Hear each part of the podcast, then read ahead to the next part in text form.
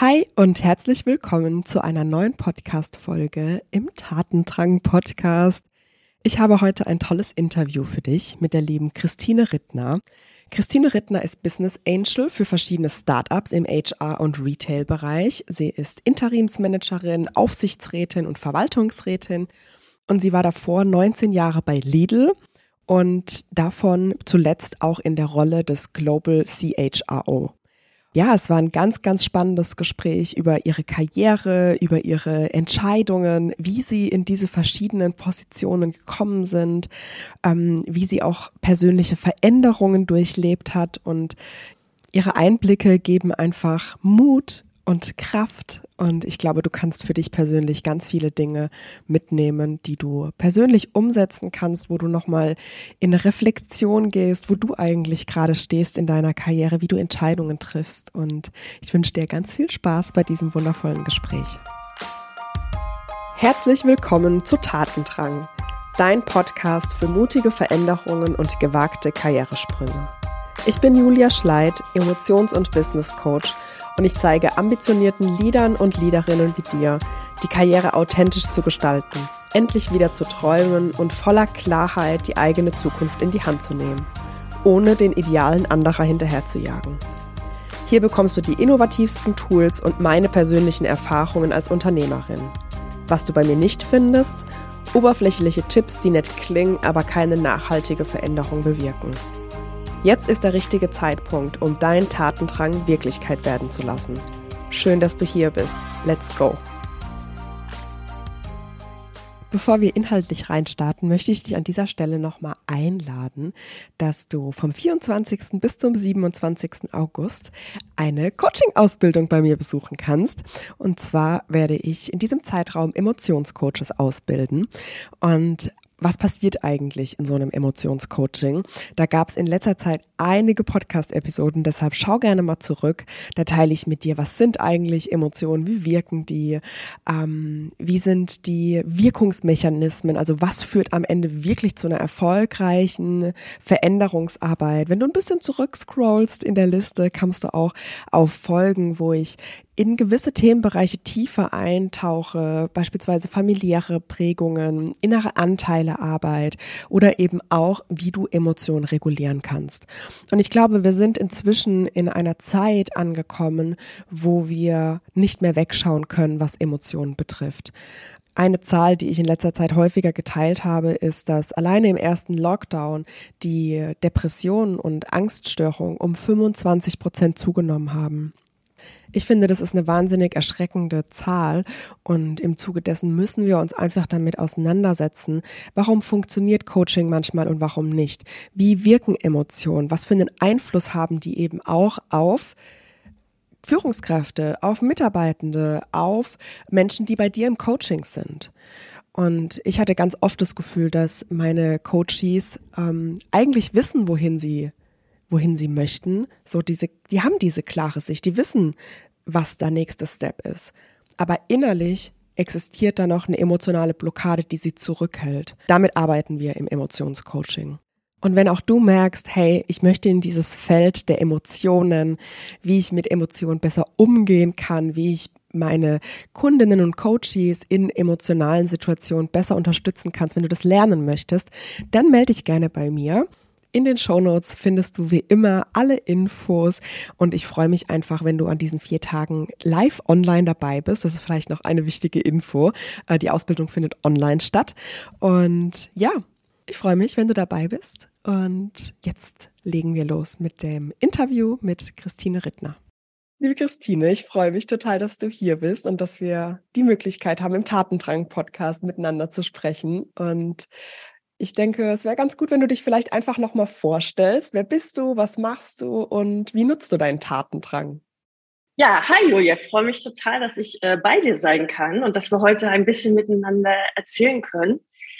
Ja, wenn ich mich vorstellen soll, also normalerweise stelle ich mich immer so vor, äh, ich war 20 Jahre lang äh, in einem großen Konzern, äh, habe das sehr, sehr, sehr gerne gemacht, habe da viele Positionen inne gehabt, äh, war viel im Ausland unterwegs, durfte CEO sein, durfte als letztes Personalvorständin sein. Aber eigentlich stelle ich mich gerne ganz anders vor.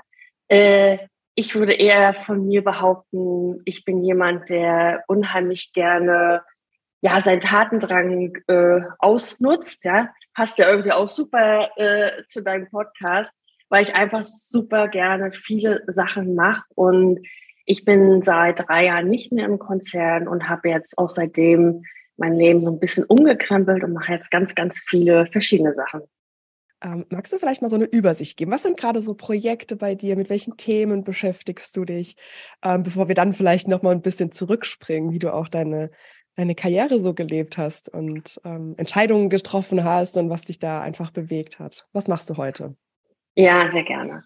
Also mein Herzensthema, was ich jetzt zurzeit mache, ist, ich arbeite viel mit Startups zusammen und das in äh, verschiedensten Verbindungen. Ich bin zum Beispiel bei Encourage Ventures. Das ist ein Netzwerk, was Gründerinnen und Investorinnen unterstützt und da engagiere ich mich. Ich selber habe in Startups investiert. Ich bin bei den Campus Founders und baue dort auch das Female Founder Mentorship Programm auf. Das ist so die eine Seite. Äh, und auf der anderen Seite arbeite ich sehr, sehr gerne äh, strategisch, gebe da auch nochmal Impulse als Aufsichtsrätin, Verwaltungsrätin und mache nebenbei auch ein paar Beratungsaufträge äh, für HR-Projekte. Mega schön. Ähm, vielleicht können wir vielleicht einfach mal so ein bisschen zurückspringen. Du hast gesagt, du warst äh, 20 Jahre im Konzern. Ähm, war das dein Ziel, diese Karriere zu machen? Also du von Anfang an diese, dieses eine Ziel, irgendwann bin ich selbst auch mal in der Vorstandsetage oder führe viele Menschen? Oder was hat dich so in deiner Karriere angetrieben? Also was war so dein, vielleicht auch Purpose, wenn man so möchte, davon spricht man heute. Es gibt aber auch Menschen, die sich einfach so von, die gehen so in ihre Arbeit auf, die planen gar nicht so langfristig. Und ich finde es immer spannend, da mal so ein bisschen reinzuzoomen und ähm, Möglichkeiten zu sehen. Mhm. Wie mhm. war es bei dir? Also ich würde mal sagen, in meiner Kindheit habe ich noch nicht davon geträumt, irgendwann mal Vorständin in einem Konzert zu werden. Ich wusste aber schon immer auch als Jugendliche, ich will irgendwas Großes machen. Ich will irgendwas organisieren. Ich möchte mit Menschen zusammenarbeiten. Also das war mhm. irgendwie schon immer so bei äh, irgendwie bei mir klar. Ich wusste auch schon ganz früh, dass ich unbedingt ins Ausland möchte und bin dann auch während des Studiums äh, war ich in ich war in Finnland, in Schweden, in USA, in Irland und war da einfach begeistert und bin eigentlich in diesen Konzern reingerutscht und habe da gemerkt, wow, äh, was gibt's hier alles äh, für tolle Möglichkeiten? Und äh, ich wurde auch mal woanders gefragt, ob ich meine ganze Karriere eigentlich strategisch geplant habe, dass ich halt da mhm. angekommen bin, wo ich am Ende war.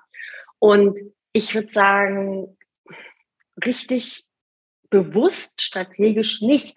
Aber immer wenn ich dann zurückgeblickt habe am Ende, ich bin doch jemand, der sehr stark reflektiert und ich mir immer überlege, wo sind meine eigenen Stärken, wo sind meine Schwächen. Ich möchte immer wieder auch für mich herausfinden, was macht mich wirklich glücklich, was sind meine Werte, wo kann ich das leben, äh, was motiviert mich total, weil ich, ich bin einfach der Meinung, wenn mich was extremst äh, motiviert, wenn ich auf was richtig, richtig Bock habe, wenn mir was richtig Spaß macht, dann mache ich das auch gerne. Und so war das auch immer in meinem Job.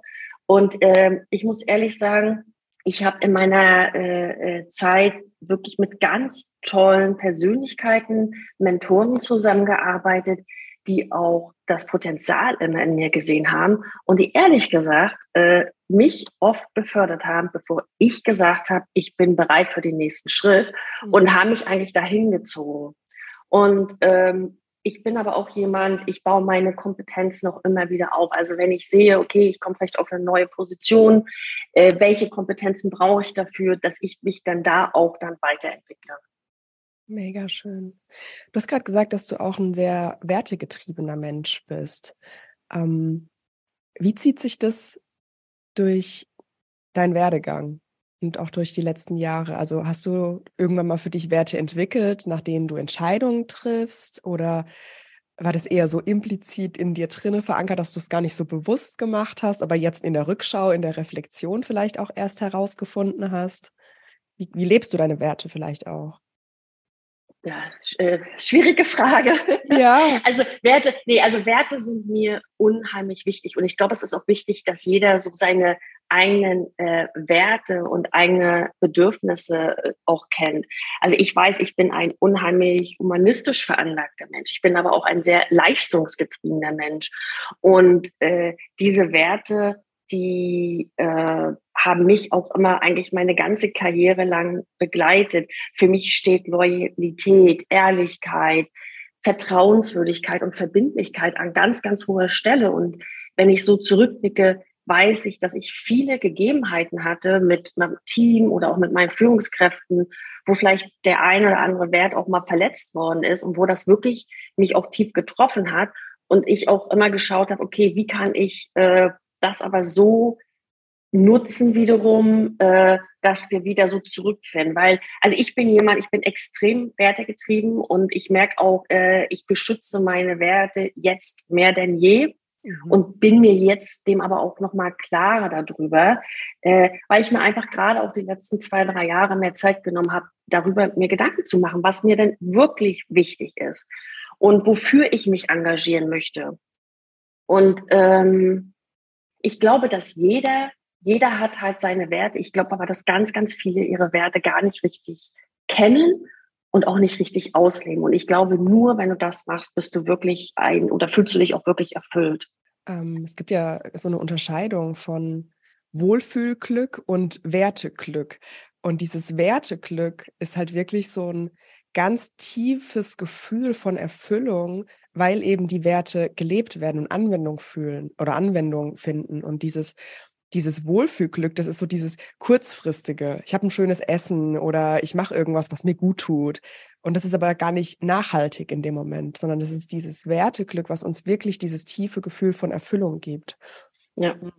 Und Zoll, wenn ich, wenn ich da mit eingehen kann, also Beispiel, die mir jetzt auch einfallen, ist einfach, wie ich das jetzt auch mit ausleben kann. Also gerade dieses auch teilweise humanistisch, leistungsorientiert, andere Menschen unterstützen. Äh, das kann ich jetzt super gut ausleben in meiner Tätigkeit als Business Angel, als Investorin, dass ich die Startups unterstütze. Und äh, das gibt mir einfach unheimlich viel. Und auf der anderen Seite, ich habe zum Beispiel letztes Jahr, habe ich mich bei uns in der Gemeinde für 150 äh, Ukrainer mit eingesetzt, habe äh, äh, unterstützt, dass sie hier Wohnung finden, dass sie Schulen in die Schule gehen können, in den Kindergarten gehen können, die Sprache lernen können. Und auch das, also das, das war alles als Nebentätigkeit zu meinem Vollzeitjob. Aber das hat mir so viel gegeben, weil ich wirklich, mhm. wie du gesagt hast, nachhaltig Sachen auch verändern kann. Also wirklich dieses, mhm. ich möchte nachhaltig die Welt halt wirklich ein bisschen besser machen. Mhm. Ja, mega schön, krieg ich voll Gänsehaut. oh. Ähm, du hast gerade auch schon gesagt, dass es dir heute viel besser gelingt, diese Werte ähm, wirklich zu leben. Hast du vielleicht einen Tipp, was dir geholfen hat von diesem, es ist ja oft auch ein abstraktes Konstrukt, da steht ein Wort und was bedeutet das dann am Ende? Und wie findet auch so der Transfer in, in den Alltag statt? Wie schaffe ich es am Ende, das wirklich zu leben und nicht nur, dass es so ein, eine Sache ist, an der ich mich vielleicht irgendwie abstrakt orientiere? Wie, was hat dir da geholfen? Was mir extrem geholfen hat, war mir mal ein bisschen Ruhe zu geben, zu reflektieren. Und ich habe, äh, gerade wenn es um meine eigenen Werte geht, äh, das nicht nur mit mir allein ausgemacht. Und ich komme, ich, ich war als letztes Personalvorstand. Das heißt, ich habe mich auch wirklich, äh, äh ich habe mich schon immer gerne mit Menschen äh, äh, befasst und was sie, was sie antreibt, was sie motiviert und habe aber sehr viel immer so für andere eigentlich gemacht und auch Workshops für andere gegeben und äh, für mich selber eigentlich oder auf mich selber viel weniger gehört. Und ich habe jetzt die letzten zwei, drei Jahre äh, ich habe auch nochmal selber eine Coaching-Ausbildung gemacht und habe mit wirklich mit tollen Personen zusammengearbeitet, die mir geholfen haben, auch herauszufinden, was ist es, was mich wirklich antreibt. Und ich glaube, gerade diese Reflexionszeit, und das muss nicht immer eine ganze Woche sein, mhm. das, das hilft wirklich, diese Auszeit was mir aber auch extrem hilft, ist äh, Sport als Ausgleich, dass ich wirklich rausgehen kann, dass ich da Zeit habe, entweder beim Yoga oder wenn ich halt äh, äh, draußen vielleicht eine Runde äh, joggen gehe, dass ich da einfach so ein bisschen nachdenken kann, okay, was ist heute passiert? Und dann passiert was ganz Tolles. dieses Bauchgefühl, was wir mhm. alle hatten oder was wir alle haben und was doch äh, bei mir irgendwo ein bisschen verloren gegangen ist, es ist wieder da. Und auf einmal merke ich, ja, der Kopf, der bringt ganz viel zusammen und ich bin ein extremer Zahlenmensch. Und am Ende sagt mir aber der Bau, das ist gut so für dich oder nee, lass es sein. Und ich glaube, das ist so was ganz Wichtiges, wieder auf sich zu hören, auf seinen Körper zu hören. Das funktioniert aber auch nur, wenn du nicht in dieser kompletten Stress, angespannten Phase bist, dann geht das nicht. Ich finde es so spannend. Äh, du kannst ja gerne mal auch ähm, erzählen, wie du so einen jetzt auch vielleicht eine intensivere Verbindung zu deinem äh, Bauchgefühl äh, pflegst. Ähm, ich habe kürzlich einen Podcast gehört mit dem ähm, Gerd Gigerenzer, der auch so für das Thema Intuition und Bauchentscheidungen, der ganz viel forscht. Und ähm, er hatte dann in einem Podcast-Interview erzählt, er hat keinen Namen genannt, er hatte nur gesagt, er war mit, äh, mit Vertretern aus den größten oder bekanntesten Beratungen unterwegs und hat gefragt, wie oft die denn Aufträge machen, wo eigentlich die Entscheidung schon gefallen ist und teilweise auch eine emotionale Bauchentscheidung war und die Beratung mit reinkommt und am Ende die Gründe findet, um diese Entscheidung ähm, ja zu untermauern mit Argumenten. Und ähm, ja, diese Zahl war sehr hoch, also mhm. wirklich fast alle äh, Projekte. Und gleichzeitig hat ja diese, dieses, diese Intuition, diese Bauchentscheidung irgendwie einen schlechten Ruf in unserer Welt. Und das finde ich so spannend, weil am Ende liegt da ja ganz viel verborgen. Also es ist ja irgendwie schon auch eine Verbindung zu, was möchtest du im Leben machen? Wenn man so möchte, vielleicht auch Seele oder ne, je nachdem, welche Worte man da selbst findet, um das zu beschreiben, den Purpose, den, die Herzensmission oder die Herzensprojekte umzusetzen. Ähm, und gleichzeitig tun wir uns doch auch durch die vielen Wahlmöglichkeiten, die wir haben, auch so schwer, da eine Verbindung aufzubauen. Ähm, wie ging es dir da? Was hat dir geholfen, um da, um diese Intuition wieder zu hören oder da eine Stimme zu finden und dem mehr Raum zu geben?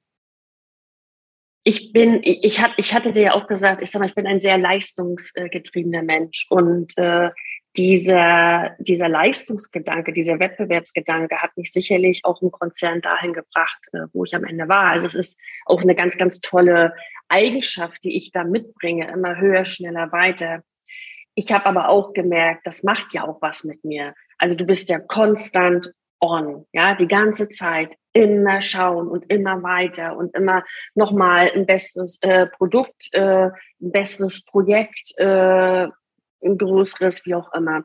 Und auf der anderen Seite, ich habe einen kleinen Sohn, der ist jetzt fünf Jahre, äh, zieht natürlich auch äh, an einem. Und dieses wirklich wieder zurück mal finden und bewusst eine Auszeit zu nehmen, das habe ich in 20 Jahren nicht gemacht. Mhm. Und das ist auch so eine Sache rückblickend, was ich vielen, äh, nicht nur Top-Führungskräften, eigentlich jeden raten würde, nehmt euch bewusst diese Aus Auszeit. Und meine Auszeit war auch wirklich komplett äh, mit mir allein. Ich mache übrigens in zwei Wochen äh, wieder was sehr ähnliches, auch wieder ein Retreat, wo ich wirklich für fünf Tage Handy abgebe, also komplett digitalen Medien äh, abgebe und wo es komplett auch nochmal um das Thema geht, wer bin ich, wo möchte ich hin, was sind die nächsten Schritte. Und vielleicht hört sich das jetzt alles total esoterisch für den einen oder anderen an, was ich mache. Aber ich habe auch für mich gesagt, das ist mein Leben. Ich möchte erfolgreich sein. Für jeden bedeutet jetzt Erfolg auch was anderes. Ich möchte äh, meine Leistung und das, was ich gut kann, auch weiterhin äh, gut ausnutzen. Ich möchte aber auch gesund sein. Ich möchte Spaß haben am Leben. Mhm. Und ich mache tatsächlich auch nur die Angebote, die Jobs, die ich auch wirklich machen möchte und wo mein Bauch mir sagt, dass das passt. Aber deswegen habe ich ja nicht weniger jetzt zu tun. Äh, am Ende habe ich eher das Gefühl, dadurch, dass ich glaube ich auch gerade dies auch extrem ausstrahle, kommen gerade wirklich fantastische Projekte auf mich zu. Und äh, ich bin gerade begeistert, was eigentlich alles passiert und äh, was ich jetzt alles Tolles machen kann. Ja. Vielleicht ähm, lass uns mal zusammen in diesen, in, in diesen, in diesen Punkt in deinem Werdegang gehen, wo du wirklich rausgegangen bist aus dem Konzern. Und weil ich glaube, so eine, ich nenne es jetzt einfach mal radikale Veränderung von, du hast es gerade beschrieben, always on. Da ist ganz viel im Außen. Da ist, da werden Dinge von dir erwartet. Da werden ähm, ja, Dinge einfach abgearbeitet, nächstes Projekt, höher, schneller, weiter, hast du gerade auch gesagt. Und dann hin zu, ich gehe jetzt raus aus dieser Anstellung, aus diesem, aus diesem Konzern. Und dann nehme ich mir auch erstmal Zeit für das Nichts, für die Lehre, für da ist nicht direkt das nächste Projekt oder das nächste, was da ansteht. Ähm, was hat es mit dir gemacht? Ist da Unruhe aufgekommen? War da erstmal direkt die Suche nach dem nächsten? Ähm, hast du dich, hast du dir ganz bewusst Grenzen gesetzt? So lange mache ich jetzt wirklich erstmal nichts? Oder was, was war da da? Was war da so deine Herangehensweise? Und was hat es auch mit dir gemacht? Hm. Was ich vielleicht äh, kurz vorwegnehmen muss, äh, der Ausstieg äh, aus dem Konzern war bei mir nicht so ganz freiwillig. Mhm. Äh, äh, die Entscheidung wurde mir abgenommen und das auch äh, relativ unvorhersehbar, für mich, was natürlich dann sehr, sehr viel mit mir gemacht hat. Mhm. Und ähm, ich habe sehr, sehr gerne in dem Konzern gearbeitet, habe tolle Kollegen gehabt, tolles Team gehabt. Und wenn du dann von einem Tag auf den anderen nicht mehr in dieser Community auch bist, wo du eigentlich 20 Jahre warst, macht das natürlich sehr, sehr viel mit einem. Und ich habe das letzte Mal auch schon mal so beschrieben, für mich war das ein bisschen wie ein, ein Absturz aus dem Düsenjet, ja, also wirklich mit voller Fahrt äh, bin ich geflogen und äh, bin dann rausgegangen. Und da habe ich wirklich mir äh, erstmal zwei Wochen Auszeit äh, genommen, um erstmal für mich so klar zu werden, was passiert hier gerade, äh, was mache ich als nächstes. Und äh, das hat auch eine Weile gedauert, äh, bis ich für mich gesagt habe, so was sind jetzt eigentlich die nächsten Schritte, was möchte ich als nächstes tun?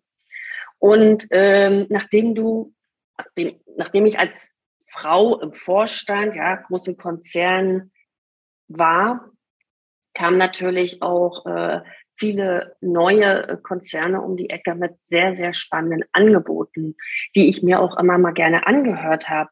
Und das hat eine Weile gebraucht, bis ich gemerkt habe, ich möchte das aber eigentlich gar nicht mehr. Ich möchte nicht nochmal, ähm, ich beschreibe es so, in diesen goldenen Käfig zurück. Ich möchte einfach meine Zeit selbst bestimmt bestimmen können. Ich möchte flexibel meine Arbeit gestalten und äh, ich möchte wirklich was äh, Sinnstiftes machen. Ich möchte auch ganz, ganz viel Verschiedenes machen und äh, weniger in einer Festanstellung. Äh, das war für mich eine ganz, ganz schwierige Entscheidung, weil ich mache mich, ich bin sehr aktiv in verschiedensten Netzwerken, in verschiedensten Frauennetzwerken und hatte das Gefühl, oh, Christine, du gehst jetzt nicht wieder zurück als Vorstellung. Das ist doch das, weil du immer alle auch unterstützt und jetzt machst du das selber nicht. Also es war für mich wirklich ganz, ganz schwer im Innersten äh, zu sagen, nee, das mache ich nicht. Und ich bin sehr, sehr froh, dass ich diese Entscheidung getroffen habe. Und ich merke auch, dass es genau das Richtige ist. Und nur weil ich nicht Vorständin in einem großen Konzern bin, heißt es ja nicht, dass ich mich nicht auch stark machen kann für Frauen und dass ich da unterstützen kann. Das mache ich natürlich weiterhin, wenn nicht sogar jetzt noch viel, viel mehr und viel, viel besser. Danke dir, dass du da auch so, ein, so einen ehrlichen Einblick gibst. Ähm, ich glaube, es geht ganz vielen so und ganz viele machen die Erfahrung. Ähm, und ich finde, ich finde, das ist ein ganz mutiger Schritt, da wirklich zu sagen, ich nehme mir erstmal die Zeit für mich und dann auch dieses, dieses Ablehnen von dem, was in dir gesehen wird und was du vielleicht auch super gut kannst, wo du für dich aber merkst, es ist nicht mehr die hundertprozentige Erfüllung in dem Bereich. Und das ist, ich, ich, ich will es wirklich betonen, wie mutig das ist, weil mir begegnen einfach auch in in meinen Coaching-Anfragen ganz oft Menschen, die sich diesen goldenen Käfig gebaut haben und die Tür steht offen, aber sie sehen sie nicht. Und da einfach drinnen bleiben und verhaftet bleiben. Und deshalb finde ich so wichtig, auch mal aufzuzeigen, dieser Weg ist nicht leicht. Das geht mit allem Möglichen einher. Mit Sinnfragen, mit wohin geht's weiter, mit, mit einer Unruhe, mit einer Unsicherheit auch vielleicht. Und gleichzeitig ist das aber der Weg und der Prozess, der essentiell ist, um am Ende sein eigenes Erfüllung und die eigene Erfüllung auch zu finden. Ich weiß gar nicht, ob das da im, im, im Mai 2020 Mut war oder ob das nicht einfach Selbstschutz war, ähm, ja. weil zu der Zeit war der Kindergarten auch gerade geschlossen. Das mhm. heißt, äh, ich bin nicht mehr jeden Tag äh, auf die Arbeit gefahren, sondern war zu Hause mit meinem Sohn und musste auf einmal switchen von 24 Stunden Vorständen zu 24 Stunden Mutter sein. Und ehrlich gesagt, das ging auch nicht. Das konnte ich nicht. Das ist, äh, das ist äh, für mich so eine riesen Herausforderung gewesen, weil ich habe mich auch sehr über meinen Job identifiziert und dann auf einmal 24/7 malen, basten, toben, lachen war für mich sehr, sehr schwer und ich musste auch erstmal kurz raus, um wirklich diese Zeit mit meinem Sohn, mit meiner Familie auch wieder besser genießen zu können. Und äh, auch ich betreue sehr viele äh, Top-Führungskräfte, die aus ihren Positionen äh, freiwillig, unfreiwillig äh, gehen. Und viele machen wirklich ähnliche Erfahrungen, gerade so die ersten vier bis acht Wochen. Da durchläuft man ein absolutes äh, Gefühlschaos. Und viele sind halt wirklich gleich mit riesigen Tatendrang dabei, machen ihren CV hübsch und rufen jeden Headhunter an, mhm. wo ich dann mhm. auch sage, jetzt erstmal wirklich Ruhe, äh, kommt erstmal runter, äh, erholt euch, werdet gesund, bleibt gesund, äh, achtet auf euch und dann machen wir die nächsten Schritte und dann kommt auch das Richtige. Und äh, erst wenn ihr wirklich innerlich auch zur Ruhe kommt, könnt ihr sehen, wie toll groß die Welt ist und was alles da draußen auf euch wartet. Ja, absolut. Mega schön, dass du es auch nochmal so hervorhebst, weil ja, es ist einfach eine, ist eine Veränderung. Eine Veränderung bringt einfach einen, einen gewissen Grad an Unruhe mit sich. Und ich meine, ich habe ja auch schon in vielen Podcast-Folgen darüber gesprochen, wie äh, die Gründung war. Und da kamen auch bei mir so zwei Dinge miteinander. Auf einer Seite der Gründ die Gründung, das Neue war schon da und auf der anderen Seite aber auch der Abschied aus einer Anstellung, der auch nicht so ganz angenehm oder auch nicht so, wie ich mir das gewünscht hätte, verlaufen ist. Und ähm, da ist es wirklich essentiell, sich, sich mal rauszunehmen und das auch sacken zu lassen und zu verarbeiten und nicht wegzuschieben. Und ähm, was da oft passiert, ne, jeder hat so seine Go-To-Strategie. Für den einen ist es der Aktionismus, äh, für den anderen ist es vielleicht was anderes. Und das aber auch zu erkennen und, und auch einfach da zu sein für sich selbst, in dem Moment auch zu halten, weil das ist ja auch was, was passiert. Wir sind so viel, sehr für andere da, aber wann sind wir es für uns mhm. selbst? Mhm. Jetzt habe ich meine Geschichte gerade so ein bisschen dramatisch vielleicht auch erzählt. Ja. Ich möchte aber auch äh, dazu sagen, dass diese Veränderung, auch wenn sie mir etwas auferzwungen worden ist, absolut toll war für mich. Mhm. Ich habe so viel gelernt. Ich bin eigentlich so dankbar. Ich bin so dankbar, was ich in dem Konzern alles lernen konnte. Also ich habe so viel Handwerkszeug mitbekommen. Ich habe so viel tolle Führungserfahrung, so viele tolle Menschen kennengelernt und kann dadurch jetzt einen fantastischen Job als Aufsichtsräte, als Investoren machen. Die Welt ist wirklich auf einmal für mich äh, größer geworden, so wie ich es eben gerade auch schon gesagt habe. Und ich bin ihm eigentlich total dankbar, dass ich da reingestupst worden bin, um über mich nachzudenken. Weil ich glaube, das wäre alles auch sonst noch so weitergegangen, das wäre auch gut gegangen und ich habe mich da ja auch eigentlich ganz wohl gefühlt.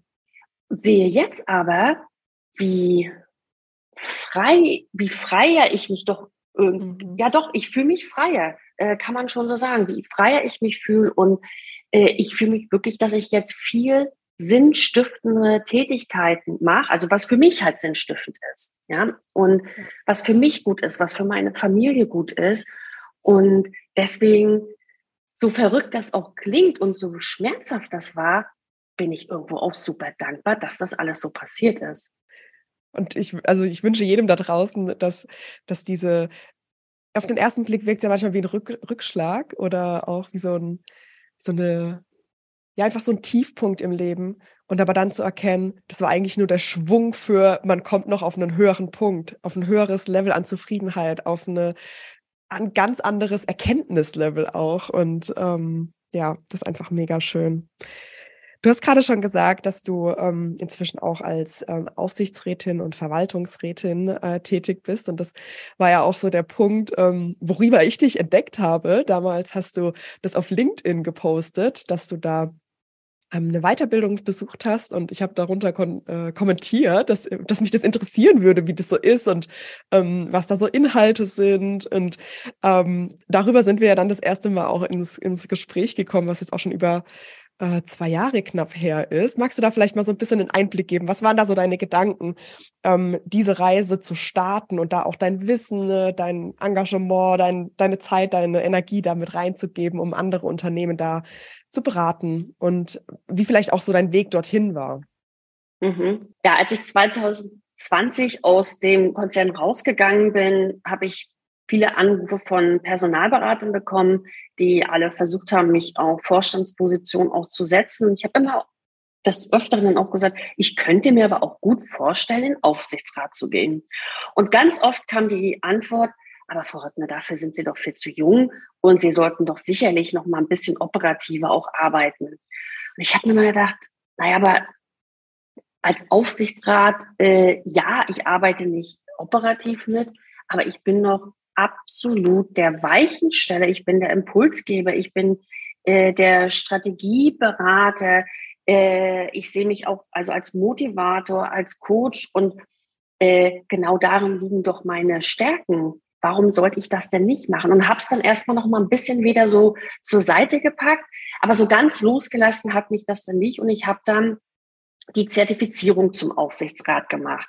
Ich hatte bis dato viele Aufsichtsratssitzungen aus Vorstandssicht vorbereitet, ja, äh, da äh, Fragen beantwortet, äh, also habe gesehen, wie sowas abläuft äh, und habe mir aber immer gedacht, okay, ich bin, äh, ich habe bestimmte Stärken, ich habe sehr viel praktisches Wissen, aber gerade dieses Thema gesetzliche Regelung, Anforderungen aus dem deutschen Corporate Governance Codex, so ganz geläufig ist mir das nicht und habe mir gedacht, okay, ich mache die Zertifizierung, um einfach äh, da auch noch mal mehr Sicherheit zu haben, weil am Ende das ist ein, äh, ein Organ, was unheimlich wichtig ist und die Rolle möchte ich auch wirklich äh, bestmöglich ausfüllen bin unheimlich äh, froh darüber und glaube auch, dass das der richtige Weg war und habe mir dann überlegt, okay, die erste Rolle, die ich annehme als Aufsichtsrat, das muss einfach komplett passen.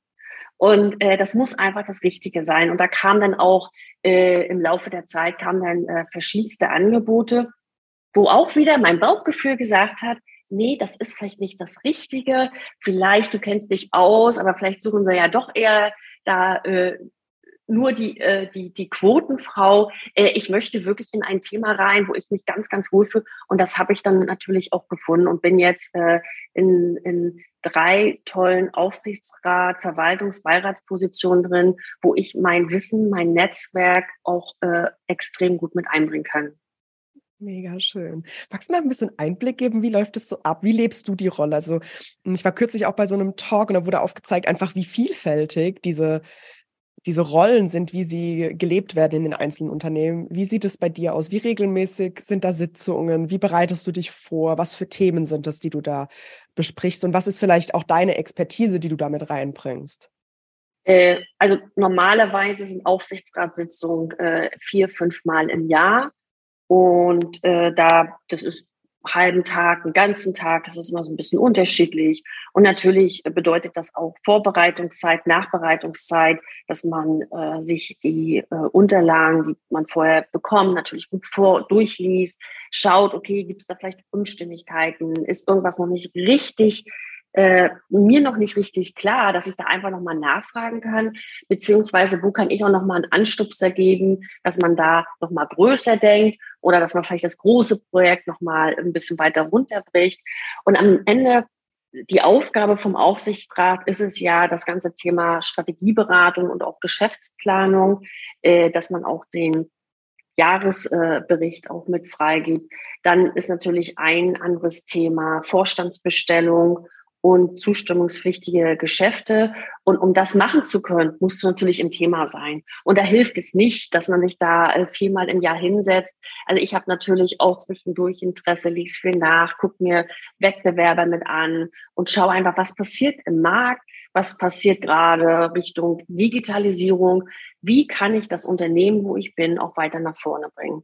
Und ich glaube, die Stärken, die ich mit reinbringe, ist wirklich das ganze Thema Prozessdenken äh, von Anfang bis Ende. Natürlich auch das ganze Thema Personal.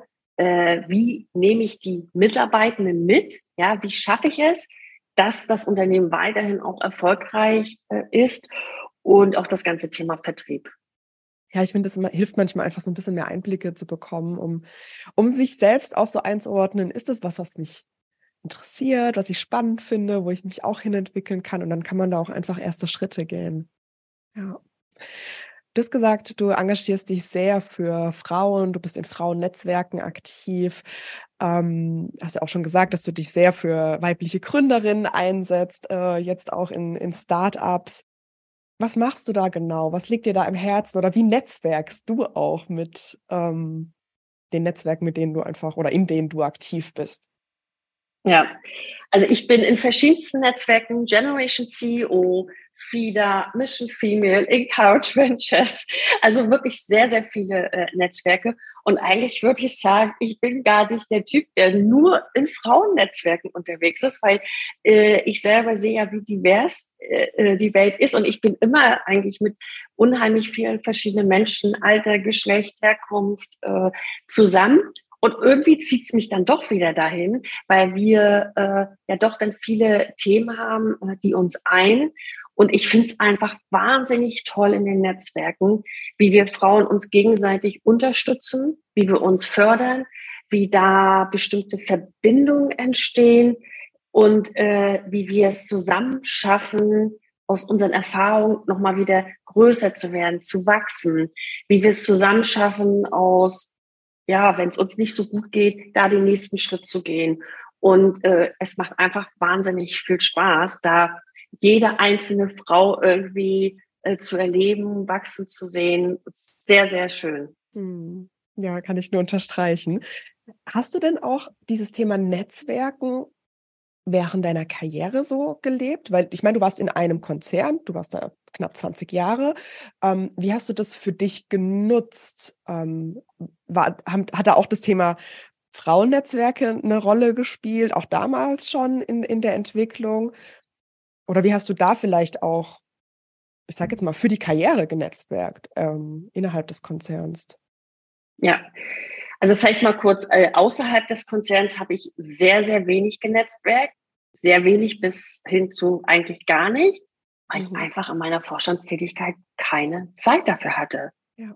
Ich glaube, so wäre meine Antwort damals gewesen. Heute würde ich eher sagen, ich hätte mir auch Zeit dafür nehmen können und sollen, aber ich war wirklich so ausgefüllt mit meiner Position und so auch fremdbestimmt, dass das da war, es war einfach gar kein Raum dafür da. Plus, ehrlich gesagt, habe ich auch gar nicht richtig den Mehrwert gesehen, weil ich war da ja fest drinne und ich hatte ja meine Netzwerke innerhalb des Konzerns. Wir haben äh, immer wieder mal versucht, auch so ein Frauennetzwerk aufzubauen. So richtig äh, funktioniert äh, hat das am Ende nicht. Äh, aber gerade das Thema Vielfalt, äh, Diversity war wirklich ein äh, großes Thema, war mir auch ein sehr, sehr großes Anliegen. Und dafür habe ich auch sehr viel gemacht im Unternehmen. Und hattest du das Gefühl, weil du vorhin auch mal einmal erwähnt hattest, dass du ganz oft in Positionen gekommen bist, wo Menschen in dir was gesehen haben, was du in dem Moment vielleicht selbst oder die Position für dich selbst in dem Moment noch gar nicht so klar als der nächste Schritt war. Ähm, wie sind die Menschen auf dich aufmerksam geworden? Also haben die dich in Projekten erlebt oder wie, wie hast du es geschafft, da trotzdem vielleicht auch unbewusst ähm, sichtbar zu sein? Oder ich, ich glaube, ich bin eine von dieser klassischen Sorte. Äh, in der Schule hat man immer so schön gesagt, Streber. ähm, und ich habe auch zu gesagt, ich bin halt sehr leistungsorientiert. Das heißt, als ich mhm. angefangen habe mit äh, 22, 23, ich habe halt wirklich alles gegeben. Und wenn ich was nicht verstanden habe, dann habe ich dann nochmal reingeschaut und nochmal nachgefragt. Und ich wollte halt alles wissen. Und mich mhm. interessiert halt auch sehr, sehr viel. Und wenn ich nicht genau wusste, okay, wie war das jetzt ähm, im Einkauf oder wie ist das da, dann wird halt nochmal nachgefragt. Also ich glaube, ich bin einfach so ein extrem neugieriger Mensch, ja. ähm, wodurch man ja auch so ein bisschen Aufmerksamkeit äh, zeigt. Und ähm, auch so Sachen wie, wenn halt nachgefragt wird, so, wer hat denn Interesse und möchte jetzt noch an dem Projekt mitmachen? Ähm, ja, dann hat sich halt äh, Christine gemeldet und dann habe ich halt auch gerne mitgemacht. Aber es war wirklich einfach auch fantastisch und ich habe mich so gefreut, wenn ich das machen konnte. Und ich glaube, dieses Thema Sichtbarkeit, was heute auf äh, sozialen Medien ist, war für mich damals im Konzern eher Richtung Projektarbeit und mhm. äh, weiß ich, meine die und auch die Projekte, die ich gemacht habe oder dort, wo ich gearbeitet habe, dass das wirklich auch äh, tolle Arbeit, tolle Erfolge gebracht hat. Und so bin ich sichtbar geworden durch, ja. äh, durch die Leistung. Ich habe damals habe ich äh, noch in, in Irland gearbeitet und wir waren ja man, wir waren ja jetzt nicht Tausende von Leute, man kannte sich ja und dann äh, fällt man ja auch noch mal ein bisschen leichter auf. Ja, ja, mega schön, cool. Hm, ist noch irgendwas offen geblieben, worüber wir noch nicht gesprochen haben? Ich überlege gerade. Ist dir noch irgendwie was auf dem Herzen, was du gerne teilen möchtest, das für dich einfach eine wichtige Rolle gespielt hat? Nö, wir haben eigentlich schon über äh, äh, viel, viel gesprochen. Ähm, passt. Ja, okay. Dann habe ich zum Abschluss noch eine Frage, die ich an meine Interviewgästen äh, stelle. Und du kannst gerne mal gucken, es muss gar nicht auf deine Karriere bezogen sein, kann auch was ganz anderes sein. Mal gucken, was, was bei dir einfach als, als Impuls kommt. Ähm, was war eine Sache, die du, du in deinem Leben erlebt hast oder die vielleicht bei dir auch noch auf der Bucketlist steht? Also eine Sache, die du noch gerne erleben möchtest, von der du sagst, das ist so wertvoll, das ist so eine schöne Erfahrung da würde ich mir wünschen, dass das mehr Leute machen, dass das eine Erfahrung ist, die für mehr Leute zugänglich ist oder dass sich mehr Leute dafür entscheiden. Dadurch, dass wir vorhin so viel über Werte gesprochen haben, fällt mir spontan jetzt eine Sache ein. Mhm. Und zwar, äh, ich hatte es ja auch erzählt, ich fahre jetzt auch bald wieder auf einen Retreat und diese eine Woche Auszeit, das mache ich seit 2020, mache ich das jetzt jedes, jedes Jahr. 2020 äh, habe ich mir sogar zwei Wochen äh, gegönnt und einfach ein oder zwei Wochen raus, ohne Handy, mich komplett um mich kümmern, gesund essen, äh, wobei ich sogar in der Woche faste. Ja, also ich mache eine Fastenwoche, ich mache äh, leichtes Training oder Yoga oder Qigong, gehe schwimmen, äh, kümmere mich um mich, mache äh, ein paar Coaching-Sessions, lese Bücher, gehe spazieren und versuche diese vielen verschiedenen Gedanken, und bei mir sind immer ganz, ganz viele Gedanken im Kopf, äh, zu ordnen und zu beruhigen. Und das merke ich, das tut mir so gut. Und ich glaube, gerade Menschen, die so extrem immer so leistungsorientiert, wettbewerbsorientiert sind, äh, also ich bin jemand, ich brauche bisschen so diesen äußeren Zwang, weil zu Hause schaffe ich es nicht. Zu Hause äh, klebe ich an meinem Handy, äh, ehrlich gesagt, und äh, will gar nichts verpassen. Und das ist für mich die Zeit, äh, die ich äh, brauche. Und habe jetzt auch ganz äh, zum Glück auch meinen Mann dazu überreden können. Der war jetzt schon auch zweimal mit mir mit. Äh, nee, fährt jetzt das zweite Mal mit mir mit, Entschuldigung. Ähm, äh, und auch er hat gemerkt, wie toll das ist, diese Auszeit äh, für sich zu haben. Das kann ich nur unterschreiben und unterstreichen. Auch bei mir in den letzten Jahren war es so, dass ich mir mehrfach im Jahr, also Offline-Zeiten, aber wirklich auch Auszeiten, dass ich raus aus meinem gewohnten Umfeld gehe, in die Natur, an irgendeinen anderen Ort und Dinge auch mal verarbeite und sacken lasse. Und das muss nicht immer geführt sein, dass ich mir dann noch irgendwie ein Coaching oder sonst irgendwas, sondern manchmal ist es auch einfach wirklich lange Spaziergänge, ähm, andere Dinge sehen und dadurch das passiert auch ganz unbewusst, setzen ja. sich die Dinge und man verarbeitet das ganz, ein, ganz anders. Ja. ja. Mega wichtig. Danke dir fürs Teilen. Christine, vielen, vielen Dank für deine Zeit, für deine Einblicke. Ich war in ganz vielen Momenten wirklich sehr berührt und ähm, finde es schön, dass du da so eine Offenheit an den Tag legst und da auch anderen Frauen, glaube ich, ganz viel Mut mitmachst, da hinzuschauen und den eigenen Weg zu gestalten und das in die Hand zu nehmen und ja, einfach in der Reflexion zu sein, zu bleiben, immer wieder hinzuschauen und zu gucken, wohin zieht's mich. Und das finde ich, finde ich ganz schön und auch mit was für einer Leichtigkeit und auch Weichheit du an die Themen rangehst, auch wenn das am Ende Business sind und wenn du aus der, aus der, aus der Welt kommst, wo an ganz viel Zahlen getrieben und harte Entscheidungen und du aber trotzdem diese Seite beibehalten hast. Das finde ich einfach wunderschön zu sehen und ich danke dir sehr für dieses Gespräch. Ich danke dir, Julia.